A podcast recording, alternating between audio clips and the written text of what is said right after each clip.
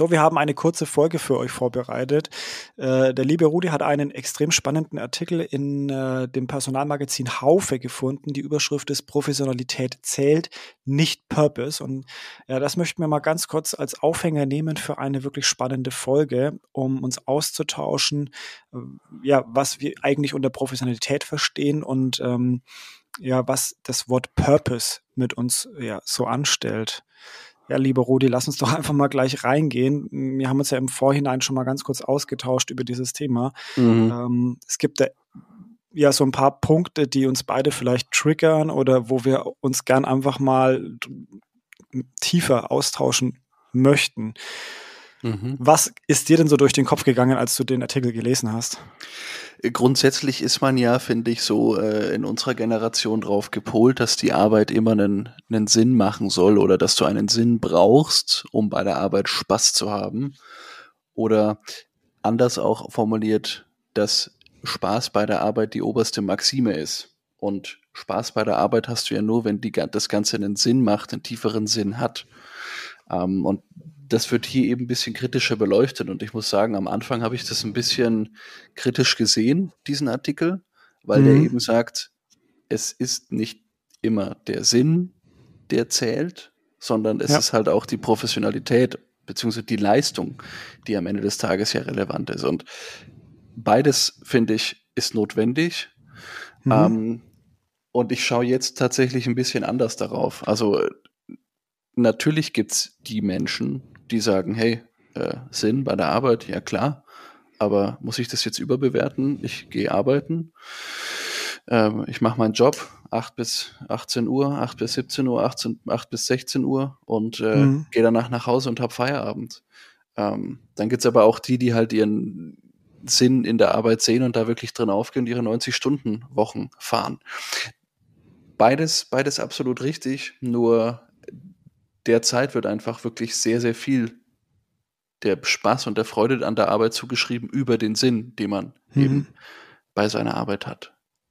Ja, ich bin ja jemand, der sich sehr viel so in den sozialen Medien aufhält. Also mhm. LinkedIn äh, bin ich aktiv, mhm. auch Instagram und das sind ja auch Medien, wo man sich drüber ausdrückt. Und da hatte ich tatsächlich auch so ein bisschen das, das Gefühl, dass die Inhalte weniger, also mehr von diesen fachlichen Inhalten weggegangen sind und die Leute dann eher probiert haben, ihren Arbeitsalltag irgendwie mehr Bedeutung zu geben, indem sie tiefsinnige ähm, Artikel schreiben über ihren Arbeitsalltag oder über ihren Alltag und ihre Erfahrungen und was es mit ihnen macht und was ihre Learnings daraus sind.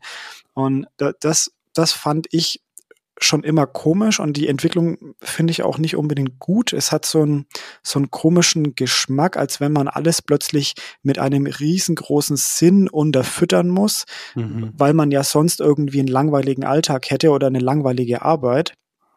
Und äh, auf der anderen Seite hat mich dieser Artikel aber auch extrem getriggert, weil er rüttelt auf.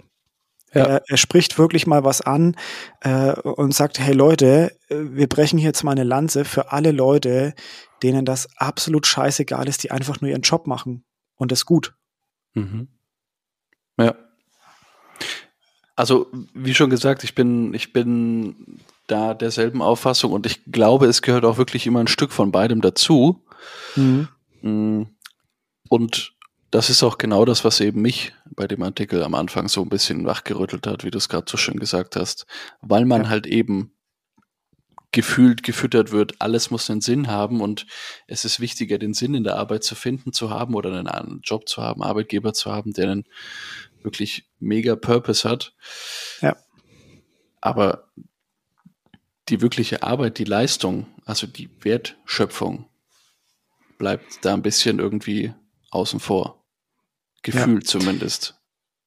Genau, also man sollte sich wirklich darüber mal Gedanken machen, was bedeutet eigentlich Purpose? Nutzt man es nur für die Außendarstellung, um vielleicht sein eigenes Ego aufzupolieren? Oder gibt es ein Unternehmen, das zum Beispiel sich wirklich Gedanken gemacht hat über die Vision, über die Dienstleistung oder die Produkte, die es äh, produziert, die, die, die hergestellt werden, ähm, die auch wirklich dann einen Effekt haben sollen oder vielleicht auch einen Mehrwert bringen sollen?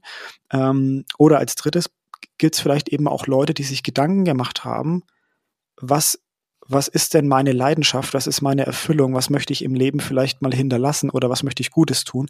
Das mhm. ist mein Purpose. Mhm. Und als vierten Punkt darf man halt eben auch die Leute nicht ausschließen oder irgendwo benachteiligen oder äh, als, als äh, minderwertig ansehen, die sich genau darüber eben keine Gedanken machen, die einfach nur arbeiten, weil sie Geld verdienen müssen.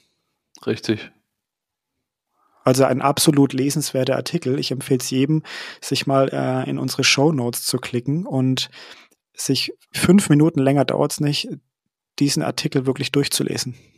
Er rüttelt auf und bewegt und bringt äh, mal auch einen anderen Blick drauf. Gezwungenermaßen, allein bei dem Titel schon. Ne? Ja, absolut, ja. Ähm, es gibt ganz zum Schluss vier Thesen, auf die können wir ja mal ganz kurz eingehen.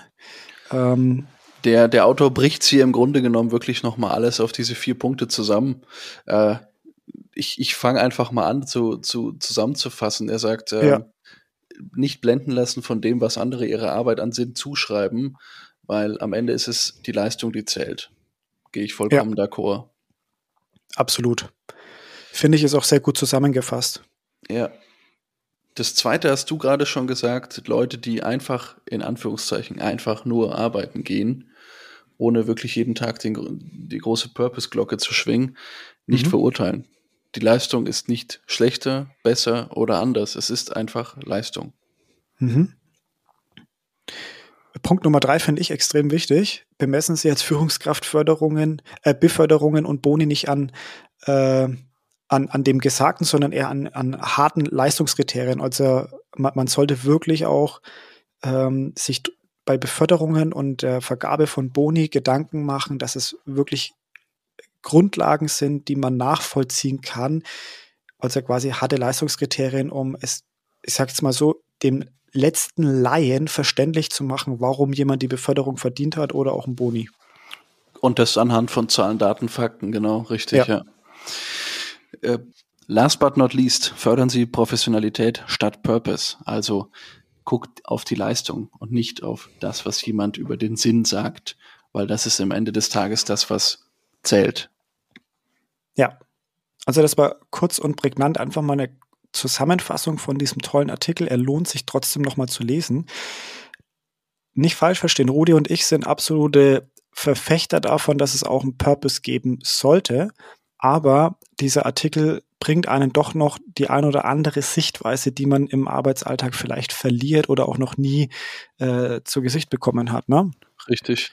Wir werden sicherlich noch eine größere Folge daraus machen, eine lange Folge, aber ähm, das ist jetzt, äh, soll er und soll bewusst jetzt erstmal eine kurze Folge bleiben und dir die Möglichkeit geben, einfach auch diesen Artikel zu lesen und vielleicht, ja, habt ihr noch Fragen zu dem Thema und dann gehen wir einfach mit einer großen Folge nochmal drauf.